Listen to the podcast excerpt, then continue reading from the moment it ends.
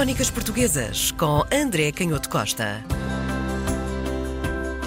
Fechamos a semana em beleza com o nosso André Canhoto Costa em direto de Óbidos, uma vista inspiradora. É daí que, que vem a crónica hoje, André?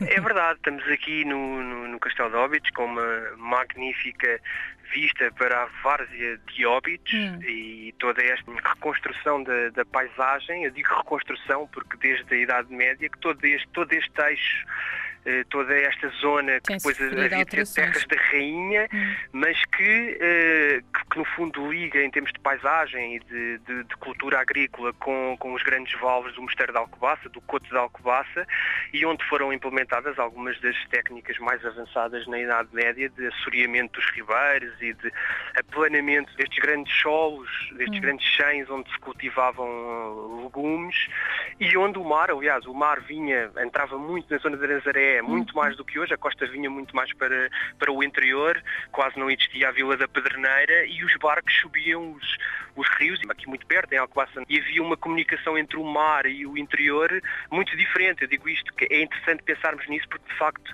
há muitas coisas que continuam na, na história portuguesa e na economia portuguesa, mas há também muitas coisas que se, que se alteram uh, substancialmente e, e, esta é uma delas. Era muito diferente esta, esta, a vida económica desta região. E agora, e, em é, tempos de pandemia?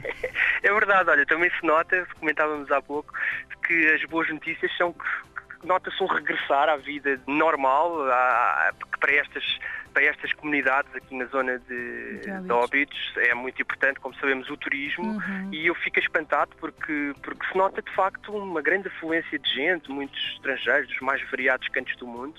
E, e portanto as coisas começam a pouco e pouco a, a regressar uh, ao normal, o que é, o que é excelente é espetacular, ainda por cima Óbidos é aquela vila pertinho de Lisboa que dá tanta vontade de regressar vezes e vezes sem conta, sem turistas parece que nem é já a mesma. Não vamos ter crónica sobre Óbidos, certo? Vamos ter uh, um continuar vamos, é dos verdade, descobrimentos. Sim, sim, vamos falar sobre um livro, que é um livro, muito rapidamente, um livro um, recente, quando eu digo recente é de historiografia, portanto os historiadores dividem entre as fontes da época que estão a estudar e aquilo que são estudos ou que podem ser considerados já análises que poderíamos dizer científicas, enfim, com tudo o que, o que isso significa quando falamos hum. de humanidades.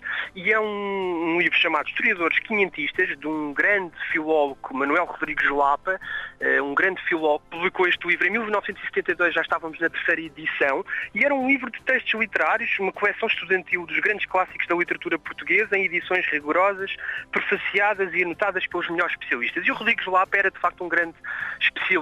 Ele foi afastado da, da, da universidade hum. pelas suas convicções políticas durante a ditadura, porque era um homem ligado à ah. democracia, ligado ao grupo da, da, da, Biblioteca Nacional, de grandes intelectuais portugueses como Raul Proença ou como Jaime Cortesão, hum. e ele vai também falar disso, não é? Do custo que, por vezes, já para estes historiadores quinhentistas, o custo que representava dizer uh, a, a, verdade. verdade. Hum. E nem sempre era possível dizer a verdade, havia também muitos condicionamentos ontem como hoje. Ele, ele refere no prefácio que o Afonso de Albuquerque, uh, que aparecia como grande conquistador da Índia no, no século XVI, enviava ricos presentes de pedrarias ao Rui Pina, que era um cronista, que na época estava encarregue de fazer a crónica de Dom Manuel. Mas o assunto era tão delicado e, o, e no fundo, é, dar caracterizar a, a, história recente do reino naquela época, estamos a falar de uh, o início do século XVI, era tão delicado que a verdade é que acabou por não ser o Rui de Pina a fazer a crónica Dom Manuel, porque ninguém queria fazer a crónica de Dom Manuel com medo do que, do que isso poderia representar. Porque, Os próprios um historiadores tinham esse, essa dicotomia, portanto, claro. a parte, a luta ética, o relatar os factos, portanto, já para os historiadores dessa época, falar dos descobrimentos era assim assim tão complicado? Sim, Os era, temas era... eram já complicados era complicado, exigia obviamente alguma, alguma coragem hum. e, por um lado, eles não queriam cair no ridículo de, contando só os aspectos positivos, por outro lado, tinham algum receio de, de falarem nos aspectos negativos. Mas hum. uh, a verdade, ele dá o exemplo, Rodrigues Lapa, de que o João de Barros, por exemplo, omitiu uma outra coisa importante na, na, na viagem do Vasco da Gama à, à Índia, também essa épica viagem, não é, de descoberta do caminho marítimo para a Índia, e ele diz que, por exemplo, o João de Barros não quis falar de uma sublevação insurreição, de uma, de uma revolta que aconteceu a bordo de, da nau e que foi reprimida pelo, pelo Vasco da Gama, mas o Gaspar Correia, que era um, é outro dos grandes historiadores do século XVI, uh, vai falar nisso. E, portanto, aqui o Rodrigues Lapa começa um bocadinho a dar o outro lado, ou seja, apesar de tudo, os historiadores do século XVI, apesar deste, destes, todas estas condicionantes e todos estes riscos começam a, a, referir, mesmo quando falam, por exemplo, dos feitos de, de, do Afonso de Albuquerque, começam a dizer que também há rasgos de crueldade dos vencedores, que também há morte uhum. de mulheres e crianças e que também havia eh, coisas absolutamente uh, ignominiosas, não é? Uh, como o facto de cortarem o nariz e as orelhas aos vencidos, mas que o próprio filho do, do Afonso de Albuquerque iria acabar por referir. E, portanto, os, os historiadores, logo no século XVI, começam a pouco e pouco a falar de todas estas coisas, dos ódios e invejas, da intolerável vaidade e do feroz individualismo uh, no fundo, de quem, de quem chegava ao Oriente.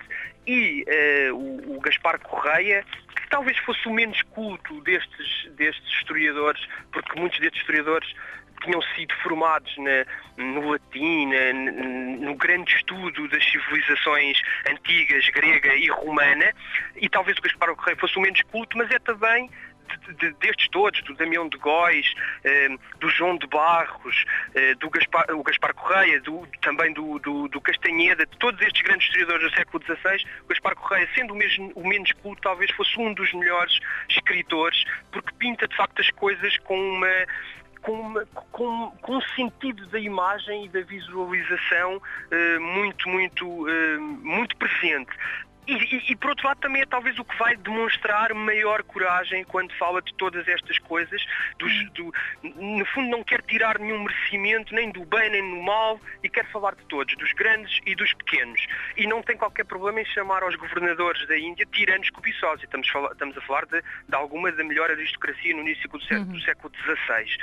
Um, e portanto, uh, ele, o, nesta introdução, o Rodrigues Lapa faz este grande elogio ao Gaspar Correia, mas depois também diz que de facto facto, o Gaspar Correia acabou assassinado em Malaca e, apesar de não haver provas, é muito provável que uh, o seu fim tenha sido ditado por um capitão hum. de uma fortaleza que provavelmente não gostou muito da forma uh, clara e, e, rigorosa como Gaspar Correia, logo na época, descreveu uh, a conquista de, do Oriente. E cá está a luta pela história. A história e a verdade é um tema que tem sido recorrente aqui nas crónicas portuguesas. Próxima semana temos mais com o nosso André Canhoto Costa. Crónicas Portuguesas com André Canhoto Costa.